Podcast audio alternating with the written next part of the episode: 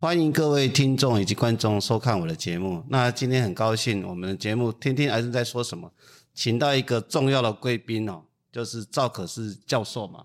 我先简单介绍，应该不会有人不知道了哈。在在 老师是非常出名，是成大的名誉教授，也是台湾的安宁之母了哈。那今天真的很荣幸，请他，请老师跟我们的听众打个招呼。大家好，大家好。听那个老师的声音就是非常的棒，是非常的 nice soft，非常可以抚慰人心的哈。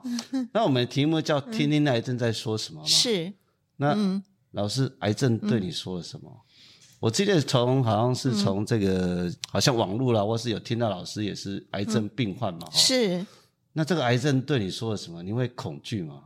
不会耶。不会，我跟你讲，恐惧是未知才会造成恐惧。是。那我觉得我很幸运，就是、呃这么多年嗯。一直是、嗯呃照顾癌症病人，嗯。那、后来投入安宁疗护是是。照顾末晚期跟末期的癌症病人，所以从病人身上学很多。哦。学很多以后，反而不害怕了，就是因为了解是怎么一回事，是是，所以也避免一些，比如说我们看到很多的病人会去用另类治疗，是是是，然后搞得这个绝对唔汤了对对。对对，就搞得真是呃非常的遗憾。嗯。那所以我自己就会躲避这一块，就绝对不会去陷入那些让自己很痛苦的一个情境。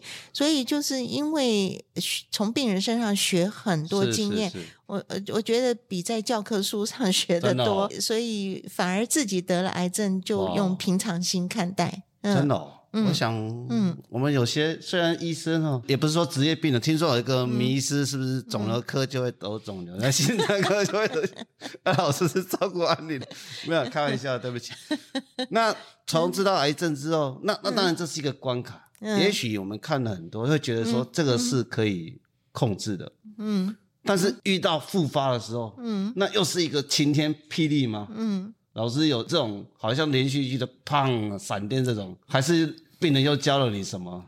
对，病人教了嗯我什么啊？其实晴天霹雳啊，比如说很多病人呃一得到癌症就会说为什么是我？啊，没有错，那就是因为晴天霹雳啊是是，Why 是 me？我中国外国都一样，为什么是我？是那我听多了以后，我想为什么不是你呢？因为不管老老少少，不管什么年龄，不管他什么背景，他都可能得癌症啊哦。那我自己得也是理所当然的，，理所当然。就是啊，嗯。因为这么这么多人，然后那个得了以后，也觉得从来没有问过为什么是我，反而是为什么不是我呢？那嗯。有些人就会有那种情绪说，嗯。啊，是不是以前啊你压力太大了，嗯。工作太累了，嗯。没有睡眠不足啦，嗯。或者是没有规则运动了，啪啦啪啦啪啦列了十几条，然后就说啊，所以我离癌之后，嗯。一条一条都要去除。老师，你会有这种反应吗？除了多晒太阳、多走路啊，是是是是，然后其他的哦，我我我也是从病人身上，你看嗯。我们的病人，嗯嗯，有的是真的很忙碌，压力很大，对，有的根本就假霸困困霸假的，是是是，就是没事干的，他也会得癌症。哦，所以很多得癌症的人各色各样都有，是。所以我也不太迷信说我们说运动好了，哦啊，就是说有人打了一辈子太极拳，对，每天运动还不是照得癌症，哦 所以我我就觉得 就就该做什么就做什么交给，上天了哎，。交给上天。哦，当然啊自己不能够就是太懒散或者什么都不管，比如说晒太阳很重要，我知道，但运动、晒太阳，哎哎哎都都要规则服药追踪，对规格服药。我现在吃标靶治疗啊，已经哦吃了四年了。四年了哎，四年了，我们没有一天停掉哦，哦，没有一天停掉，很乖的服药，配合度很高呃了。配合度很高。啊那你会怕不吃药危险吗？不是，就是我觉得该做什么就认、啊认真的去做。是是呃是，该配合我们就尽量配。对对对对。所以老师现在是转移到骨头嘛，对不对？哎，转移到骨头。所以现在吃药就可以控制四年哈。哎，这四年好很好好的，本来骨头都痛，哦，现在骨头也不痛了。所以现在腰真的是进步很多。嗯，真的很感恩有这些药厂发明这么好的药。哦，那药也要不少钱呢。对，对，是是是。不过现在其实医疗进步，慢慢慢慢都会有一些不错的改善方案的哈。对对对。但是有些人复发，嗯，半年就走了；有些人像老师还四年，嗯，你会有那种时间的急迫也当然，四年之后久了，有些时候就会忘记说，哦，我好像忘记我病没有那么严重了，会有这种迷失吗？说我好像就跟他和平共处，或是说那个死亡那一天，或是说。癌末那天不会理我了，会有这样的想法。如果生活过得完全如常啊，完全如常，就比如说精神体力都很好，可能真的会忘记了，是忘记自己是曾经生过病，或者是癌症复发转移。但是呢，我现在的状况跟以前是真的是不一样。现在的体力、精神哈，的确是不够。像以前我上课或者演讲，三个小时是家常便饭。家常便饭。现在像昨天晚上跟我们成大安宁的志工讲哈，讲三个小时，我精疲力尽。我后来开始就语无伦次了。所以真的是不一样，就是说体力啊、注意力啊、精神啊。就跟以前不一样，所以自己的情况，自己的身体会告诉我说，你现在已经不是像以前一样了，你可以这样子，可是还是会很懊恼，就是说，我怎么搞的？我像昨天我自己讲完，我就很我走。就很很懊恼，就觉得我讲的很不好，让他们来浪费了三个小时。可是他们都很慈悲，就是鼓励我啊，说很好啊，我们学很多啊。可是我自己知道嘛，看老师可能是完美主义者。对，是吗？对，所以有些时候，那那这部分也会造成你有一些情绪压力。说没有压力是假的啦，还是有压力。不过要看压力的来源是什么。是是是是是。那老师是向骨头转移嘛，所以也是跟时间赛跑。很多像之前有一些电影，或者很多人就说：“哎，那你人生哦，还有没有什么心愿？那要一一完成？你有没有这样的一个想法？就是比如说 bucket list 我人生清单呢？”其实我。最重要的是，我是很辛苦的去国外学安宁疗护啊。那那个在各种生活条件都不允许情下，已经高龄四十哈，才出国去念书，然后四十岁才腹肌出国的，对对对对，哇，那记忆力也不好，那个各种条件都不够，所以是付出好多倍的付出才学成回来。然后呃，回来以后也很多的困难，包括我们立法那个安宁缓和医疗条例啊。我们花了七年的时间，两千年立法，可是呢又只能立一半，所以中间有三次修法，那中间是很多的辛苦的一个过程了哦。这样会是你离癌的压力之一吗？应该，我想你你真的是都是全心全意在做这一块事情的，所以可能无形中也是会给自己的。再卡老师怕婆啊，人家不敢当。以我们旁观人来讲，我是觉得我们做的还不错的。我们的安宁立法在亚洲其实是还蛮不，对对。但是可能以老师这种从无到有、念之在之，可能觉得还不够完整了哈。现在不够完整的是基层的呃医疗院所实际照顾病人的品质是。因为因为这呃安宁疗护照顾病人需要全人全家全程全队，是那所以呢，整个安那个安医疗团队需要有必须有的知识技能跟爱心啊，去提供病人跟家属的服务。那可是现在呢，我们数字上是很多，是是，但是实际的照顾的品质还有待改善。所以这个是假设我还活着的话，我是唯一的想要再努力的事情，其他的其实我都没有了耶。你都没有属于个人的。所以，因为你你你你念之在日都是这些安宁国家大事，这个国家的政策。你个人，你回想你投身这个安宁以外，我个人是因为我有狡兔三窟，我狡兔三窟，台南有一个窟，台北有一个窟，是，还有我现在呃住安养中心有一个窟，是，那到处都是猪窝跟狗窝，我曾经跟我的亲人说：“哎，如果我走了，你整理我的东西太麻烦的话，怎么办？对不起哦。”他说：“不麻烦，我全部扔掉。”所以我会担心，比如说。呃，像我的电脑里面有好多好多几十年的一些上课的资料、演讲的资料，因为我教医学伦理就教了二十八年，所以好多好多医学伦理的资料等，我都觉得那些很宝贵。是，所以我就是自己个人的话，我想如果蒙主恩招的话，至少有一个礼拜清醒的时间，是我把这些能够交代，这样我就安心了。我有。看了一本书，也是说人生最重要的整理离世清单。因为我曾经有一个我的好朋友了，嗯，他也是医生啊，嗯，然后后来就是也是肝癌，但是他是一个很紧张的人，嗯。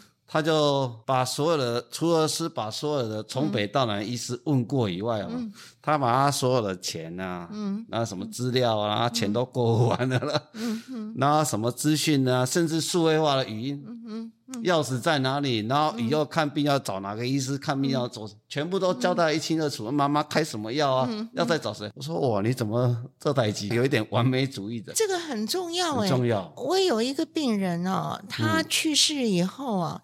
第二年啊，那个呃，保险公司来催缴保费啊，他的家人才知道他保险了，什么都不晓得，他保险也没有去申请。是那所以呢，呃，这些要交代是其实是非常重要。但是我们很多病人不像老师这么豁达，有些时候还在想啊，我还会好，嗯，我还会控制的很好。我们应该要怎么样呼吁？就是离癌的病友或者是听众，你到底要做到什么程度的 listing，或是一些交代？我在康泰教育基金会，呃，我们编了一本那个生命纪念册啊，里面就有一个 list，就是哪个银行的账户，然后密码，然后呢保险的种类，然后那个就有一个 list，就交给最亲近的家人，OK，就到时候他。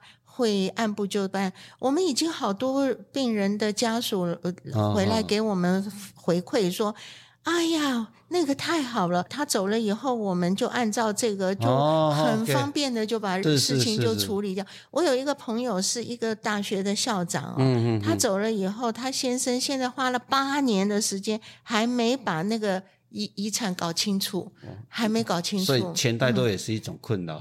他其实不是多，是乱。乱，就说因为家家族又很多人，然后意见又很多。病友本身他又沉溺在这种痛苦，如果他没有主动的想要做这些事情，你。老婆小孩去不行，他有些时候又会觉得好像有一点压力，所以这种事情好像是像老师这么豁达的，你会主动做，或者是有人提醒了，他会，那旁边的人家人提醒他们的事情，其实是有点难哦，所以还是要为自己负责了哦。对，应该是说你面对癌症，嗯，虽然还是要有希望，嗯，但是你该做的事情，嗯，该做的准备，该告知，嗯，都要做嘛。像外国人就很简单的，hope for the best，是。prepare for the worst，是。就是我希望好的，可是我要准备最坏的，是。就是这样一个很健康的态度就结束。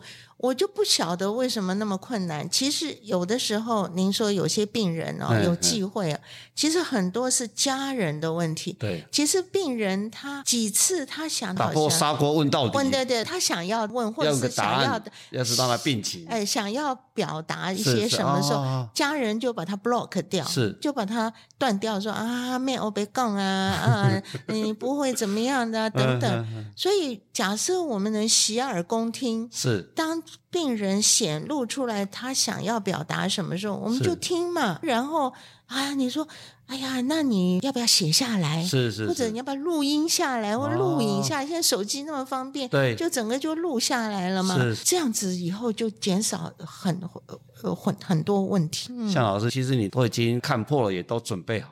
看太多，看太多了，没有准备好的那个乱的场面。我记得，因为老师是算有骨转移，我们希望你控制的很好，还有更多时间做你想做的事情啊。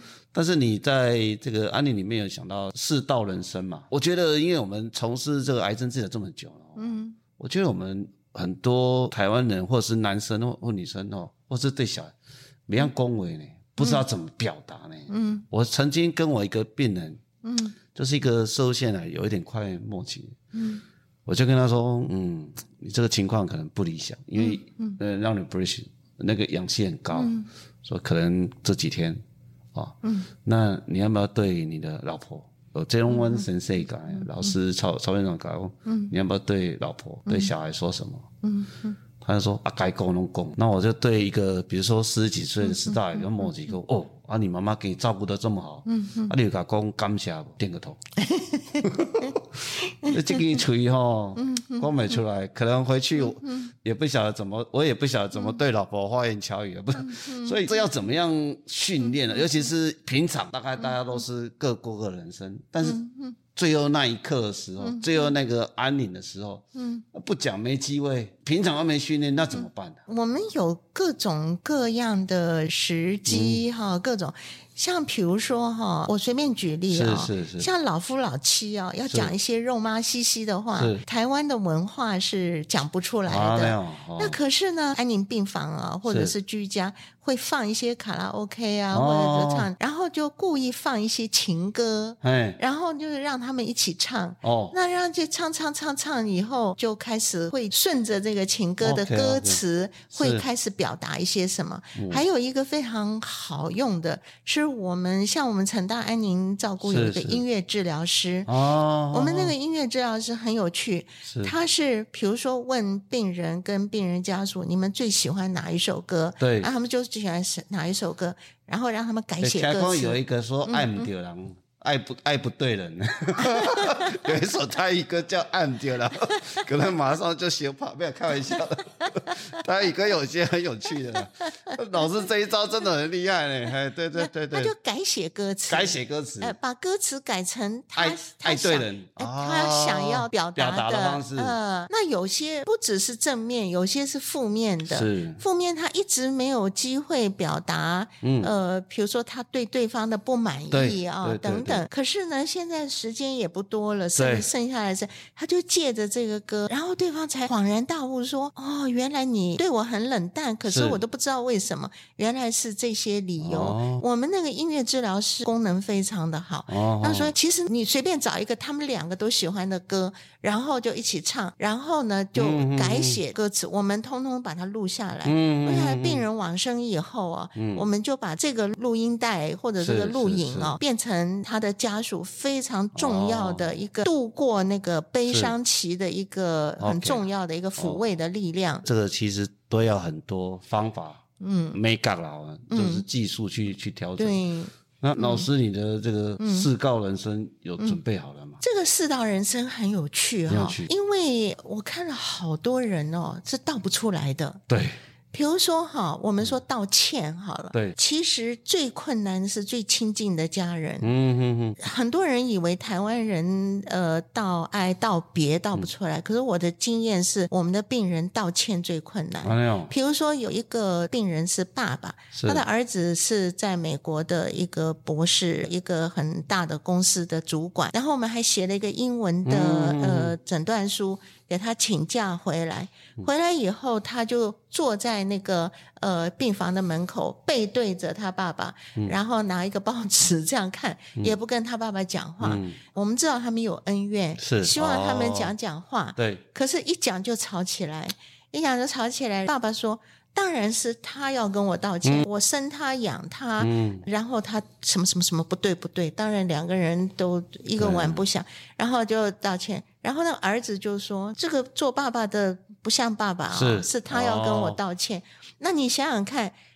道歉是我们跟别人道歉，现在他们是互相要求别人跟我道歉，那个道不出来的。是啊，是啊那个道不出来，所以呢，我们几乎可以知道是生死两遗憾。是。后来病人就走了，走了，他怀着怨恨，嗯，因为他觉得他的儿子，嗯，呃。都没有跟他道一声歉，儿子也觉得他白来了。所以老师讲的很好，有些时候是道歉，并不代表我原谅。对对对对对，就是说你以前的行为，我还是觉得不好。对对，但是我接受你的道歉。对对对对，那我们彼此把这个负担放过去，对，放掉彼此，对。但是有些时候没有那么容易了。我就是因为病人看多了以后，我发现哦，这个口号是我喊出来的，是是道啊，对，道谢、道歉、道爱、道别，嗯。那其实平常他生活的时候啊，如果不容易道谢、道歉、道爱、道别，你说到病重了、临终的时候，他也不会道，一定没办法，也道不出来。是是。是，所以平常就要会道哦，呃，会道，所以常常说谢谢你，常常说对不起。对对对对，我都对我老婆说对不起。我对不起，我没有做错事啊，没有帮他倒垃圾，开玩笑，开玩笑。确，但是确实，卢老师说，这 其实最后是时间的缩影啊。对，那很可惜啊。所以大家平常，那应该平常你太忙，我太忙了，所以就就没有办法忽略的这个事情啊。所以平常要自我训练，我自己自我训练就是早上要两道，晚上要两道。真的，哎。那早上要两道，你猜猜看是道什么？道谢啊！呃，道谢谢什么？谢谢谢你多活了一天。对对对，道谢有早餐吃。谢天谢地谢人嘛，对不对？对对对谢天谢地谢人，然后还要道什么？道道别吗？道别过去。早上怎么道别？早上嗯啊，道爱啦，道爱道爱道爱。希望跟谁啊？呃，希望我今天遇到的人事物，就是有一颗爱心的去面对我今天的人事物。可是到晚上的时候，发现早上立的这个志愿是很好啊，但是很多做不到的事情啊，那就要道歉，道歉，道一声歉，对自己道歉，对其他人啊。像我昨天跟志工们演讲，我就觉得讲的乱七八糟，那我就要道歉啦。是是，然后我要道别。如果今天晚上我就离开这个世界，我就跟所有人。事物要道别，那你会不会，比如说这辈子一定有想见或想看，嗯，或是有一些特别思念的地方，或是嗯，你会特别去做这些事情吗？不会，不会哦，就是用想的就好了。不是用想的，现在可能体力也不是那么好，像旅行很累的，放下还是打电话。现在的那个科技那么发达，那个手机呀，怎么想想念的人根本就随时可以联络，真的哦，不管他多远，对不对？对对对，都可以。那你有每天特别想要联络人都会写下来吗？嗯，不会写下，想要联络就随时联络。现在手机那么方便，是是，好像我是活在古代。对不起，对不起，我想的多了一点。那有些事情过了哈，那些人事物太久了，比如说国中同学、高中同学，那太久没见面了，也不晓得跑到哪里去了。对呀，啊，就那么十十年内，是不是啊？有没有这个？当然每个人的想法不一样了哈。嗯，那就是老师看过这么多人，嗯，你会会不会怕别人忘记你啊？不会，不会哦，忘记我不会忘记你啊，但是 但是可能。可能只有两年的期 啊，不是 会吗？因为不会，因为人我也是看的太多，就永远忘不会忘记你怎么说，都都是都花言巧语，哦不是，没了，当然时间，但是他还是放在心里啊，心里的一角放了可以啊，那那个那个偶尔偶尔碰到一些人事物是呃那一角。记起来了，那很好；记不起来也没关系。这个人人世间就是因为那个叫做马斯洛五个阶段，嗯哼，你最后一个阶段，嗯，你有特别想要，还是你已经实现了？那个自我实现是后来 Franco 给他修正了。哦，Franco 说，其实那个是。求意义的意志，OK，哎，因为他原来呃最后一个呃 self 呃 actualization，然后那个 Franco 跟他是同一个时代，两个都是存在主义，也都是精神科的那个。医师，然后他就说：“你这个自我实现，那个我太小了，是，那就是要求意义的意志，所以意义是最重要的。”所以老师，你觉得你你达到了？因为现在很多书，比如说《第二人生》，或者是说类似这样的让别人记得你之类的东西，都是希望你这辈子。有一些成就，我我想老师都安宁之母，其实你在安宁的推动，应该是在台湾历史上不会有人忘记你了。至少每个角落悄悄还是看得到了。我觉得基本上就不去求这样子的意义，因为真正的意义哦，就是比如说我其实没有什么野心，是。很简单的哦，一个病人，比如一个忧郁症的病人，我的台语很破，是。台语很破，然后可是有些老阿公、老阿妈不会讲国语，讲台语，我必须要用台语跟他。然后是一个忧郁症的一个老阿婆，然后跟他讲“列桃门爱跳没”，他说“桃门安照爱跳”，就笑 叽叽嘎嘎笑。是然后大家都家人都说：“哇，阿妈好久好久没有笑容。”我就觉得我看到他那个灿烂的笑容。就那一刹那，我已经觉得有意义。我没有那么高的理想，或者什么那个大的。他一个忧郁的病人，因为我的破台语而会笑，我已经很开心了。我想老师老师是太谦虚了，因为因你们那一个，不要说年代，我们也是没有，就是老师那一辈的人，都是一辈子努力在做一些事情。其实走着走着，就走出一条大路了，走出了人生的意义了吧。所以其实。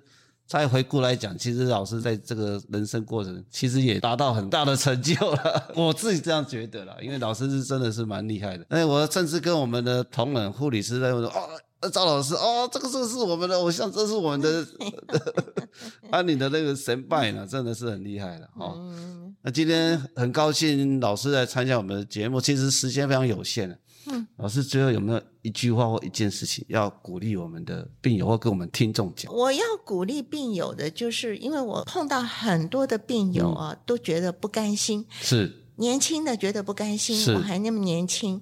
啊呃，老了也不甘心。是我一辈子那么辛苦，我现在终于可以享受一下啊！结过病了，嗯呃，各种治疗很痛苦，我也没有未来了。是。我就想说，那你什么时候会甘心？你活到一百岁甘心吗？或者一百二十岁甘心吗？活到一百岁、一百二十岁，如果每天吃饱睡、睡饱吃，这这样子的生活也也真的有意义吗？我就就我，所以我就觉得，无论怎么样，是就是你现在没有不甘心的。